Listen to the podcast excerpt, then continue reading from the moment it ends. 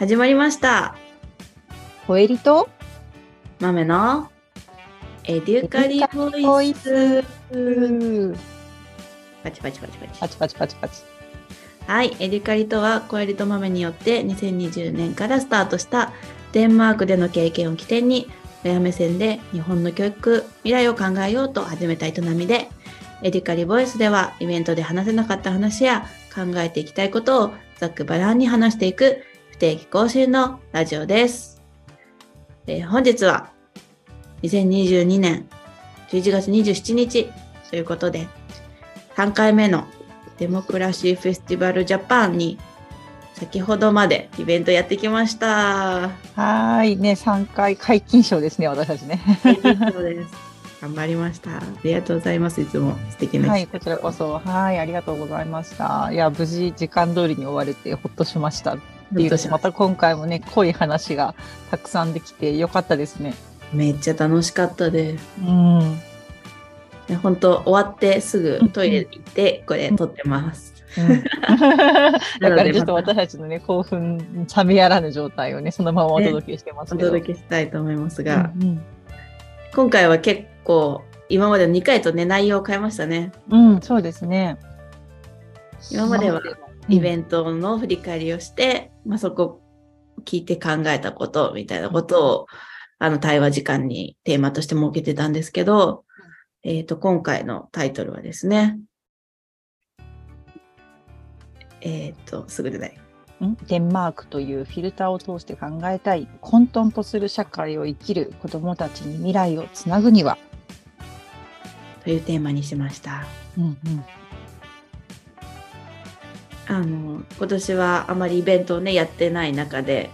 ね、どんな風な内容にしようかって、小入さんと話し合いを重ねる中で、あれ、そういえば、この2年ってすごく、この3年か、あの変化が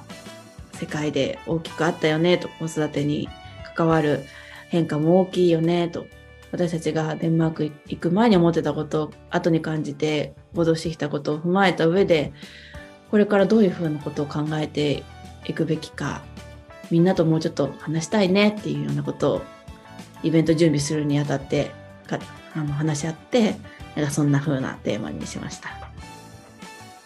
ね、なんか今回ですね、イベント準備のためにこの3年間起こった出来事とか いろいろ洗いざらい調べてね、リスト化しましたよね。そう、コロナはもちろん、オリンピック延期とか、うんね、そこら辺までは、その先にまた、ウクライナへの侵攻だったりとか、うんうん。まあ、日本の政治のね、あの、まあ、安倍さんが倒れるだったりとか、うんうんもうか結構なんか、ね、大きな事件も多くあったし、ね、ありましたね。ドラスティックになんかやっぱいろいろ変わってますよね。うん、うんうん。で生活自身もそのオンラインでのね、うん。あの仕事だったりとかが増えて、うんすごく働く子育てする環境も変わったっていうような3年でしたよね。そうですね。うん、で、なので私たちね、本当じこのデモクラシーフェスティバルに参加したイベントとしてはこれ3回目ですけど、過去2回はね、その私たちが今まで過去開催してきたイベントからこうエッセンスを抽出してだったんですけど、今回はその、この3年起こった出来事を皆さんに提示をして、で、じゃあ実際こういうことをね、なんか実際昔は予測できなかったですよね。今後も多分予測できないけと思うけど、じゃあどうどうしていったらそこをね、たくましく生きていけるんでしょうみたいな話を本当ざっくばらんにして、結構私がね、あの参加してたあのグループの対話では、結構やっぱそのディベートで話が出てきて、やっぱりその北欧、まあ、デンマークとかで、まあ、それこそ私がね体験したエピソードとかをを提供した際にやっぱそのディベートして結構喧嘩というか対立した意見でこう話し合った後にすごい仲良くランチにその後行くみたいなのを見て、私はびっくりしたみたいな話をさせていただいて。やっぱ日本だとそういうこと、まあもちろんできる人はもちろんいるんですけど、なかなかやっぱそのね、意見の対立とその人格を切り離して考えればなかなか難しいよねって話をして、うんそれってやっぱり小さい時からのやっぱ対話の積み重ね、まあそのいいわゆる訓練をやっぱし続けてるからそういうことができるのかなみたいな話をしたりですとか、なんかその、ね、実際やっぱり政治の話もやっぱすごい出てきて、なんかその、日本だとやっぱりどうしても、日本国民のためにやってくれてるっていう思いがやっぱなかなか持てないけど、なんであっちはあんなに透明化、うん、その政治がちゃんと、その、うん、うん、透明化してできてるんだろう。いや、でもそれはやっぱちゃんと、なんか政治が近いんじゃないみたいな話が出たりとか、うん、うん、ざっくばらんなんですけど、やっぱいろんな話が出ました。うんうんうん。私たちの方のグループでもいろいろざっくばらんに話したんですけど、うんうん、まあその2020年からのやっぱり変わったこととしては、うん、あの、ま、暮らしを重視するみたいな、うんうん、よく生きるみたいなところにちょっと視点がその、うん、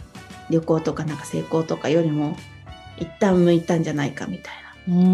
話だったりとか、うんうん、テキストコミュニケーションが増えて、うん、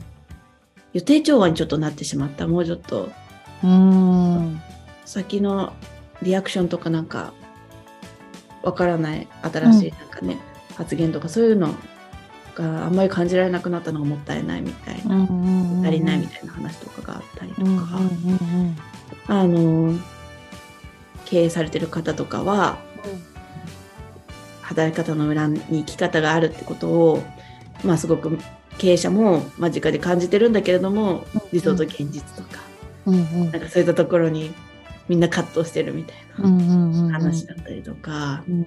なんかそんな話が出て、なんかその中ですごく印象に残ったのが、なんか、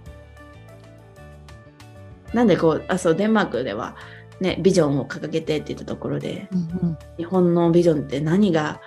掲げられたらみんな嬉しいですかね？みたいな話をしたんですけど、うん、その、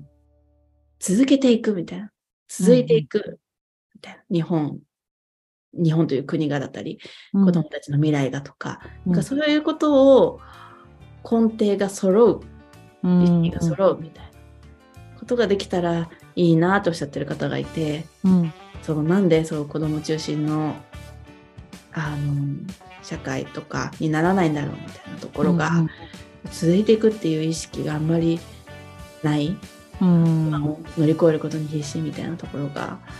あるのかなっていうふうに思って素敵なそう続けていきたい日本という国未来をっていうふうにすごく私は感じます。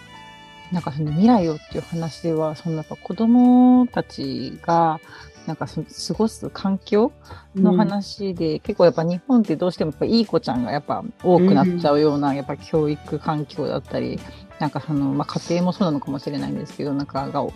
っぱどうしてもそういう文化圏だよねって話が出て、うん、なんかそこを、まあ、ちょっと例えば自分の意見を伝えてみてしかもちょっと普通と違っていいし、うん、なんかそのちょっと枠にはみ出してなんか自分を出すことが楽しいんだよとかいやそれをして全然いいんだよっていうのが心理的安全性をどう作っていってあげるかがなんかゆくゆくはその子供たちがなんかこのね、混沌とした世の中を生きていく力を育むことにつながるんではないかみたいな話が出ていて、そうまさになんかその話をしていて思い出したのが私がやっぱデンマークに娘をね連れて行った時ってあんなにデンマークから刺激を受けたはずなのにやっぱり日本に帰ってきて日本の小学校入学するとやっぱ途端に日本の環境になんか馴染むので、うん、まあまあいい意味でも悪い意味でも子供ってすごく柔軟だから、うん、本当に環境に左右されるなってすごく思ったんですよね。だからそこをどう、なんでしょう、意識して、なんかもちろんその日本の環境で過ごすことも素敵なこともたくさんあるんですけど、その中で、なんでしょう、自分の意見を伝えるとか、なんかお友達と例えば、まあ、ディベートっていう、まあ、そんな堅苦しいことまで言わなくても、どうやって例えばね、一緒に遊ぶにしても、どう、何を、何して遊びたいかとか、なんかその自分のちゃんと意見だったり、やりたいことをちゃんと的確に伝えるみたいなところの、なんか環境をなんかどう作ってあげるかっていうのを、本当親としてどう、ね、何をするのがベストなんだろうなっていうのを、なんか今日皆さんの話を聞いててすごく思ったりしました。なんか本当ね、ただのいい子じゃなくて、なんか、うんいい子プラスアルファっていうんですかね。なんかそこをどう与えてあげられるかっていうのが、なんかすごく大事なのかなっていうのをすごく聞いてて思いましたね。うちのチームでもなんか、そう、とらわれるような表現をしないとか、うんうん。うん。なんとかべきなどで子供に対峙しないだったりとか、うんうん。そうやっぱりなんかそういう場を作るっていうのはまあ必要ですけども日常の中でうん少しずつ、その日本で染まりたくないようなところ、うんみたいなところになんか、まあ、親がまず抵抗して子供に伝え,、ていく伝えていくっていうか親がまず抵抗するみたいな。うんうん。ところを少しずつするのがいいんじゃないかみたいな話が出てて。うんうん。いや最後にねあの感想言ってくださった子もあのまずは自分の意見を言葉にすることからデモクラシーって始まるんだなみたいな。うんうん。に気づいたって感想を言ってもらえたんですけど、本当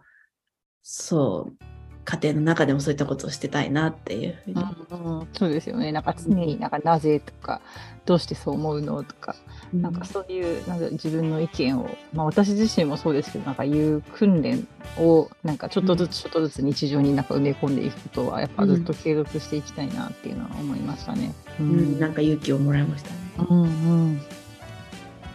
あと、子供、まあ、国際子供平和賞うんうんが初めて日本人の方、おお、川口、あ、川崎玲奈さんはいはい。方のスピああ、ーチ。なんかニュース見た。はいはい。はい。なんかその方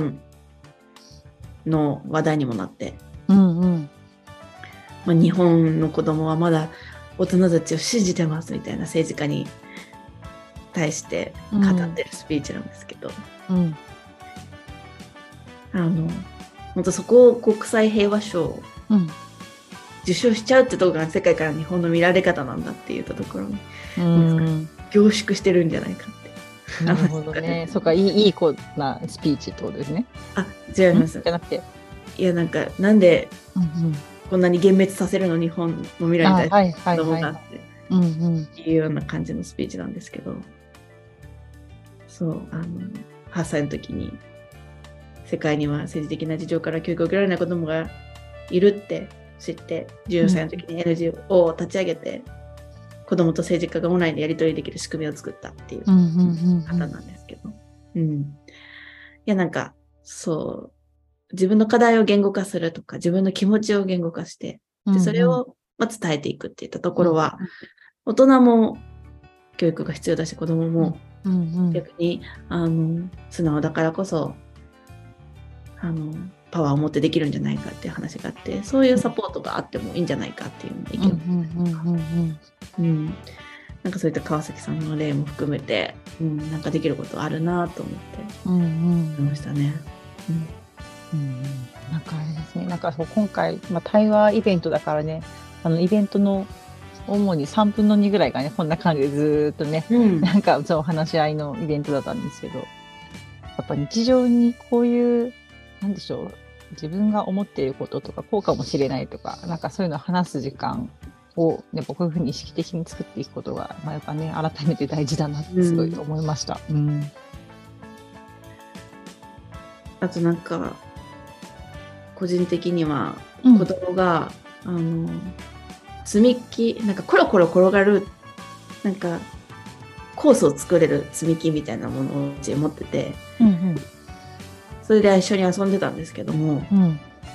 コロコロ転がすコースが結構その積み木の数が足りなくて結構限定的なんですね作れるコース、うんなんですけど息子がそれを使ってなんかメガネとかなんか積み木で違うことを遊びをし始めて。そこにすごく感動してうんそこの学びをその遊びをいやこういうこと作ろうよって止めなかったうんよくできたなと自分で思ってるんですけど。の時にあそれって素敵だねってそういう風な考え方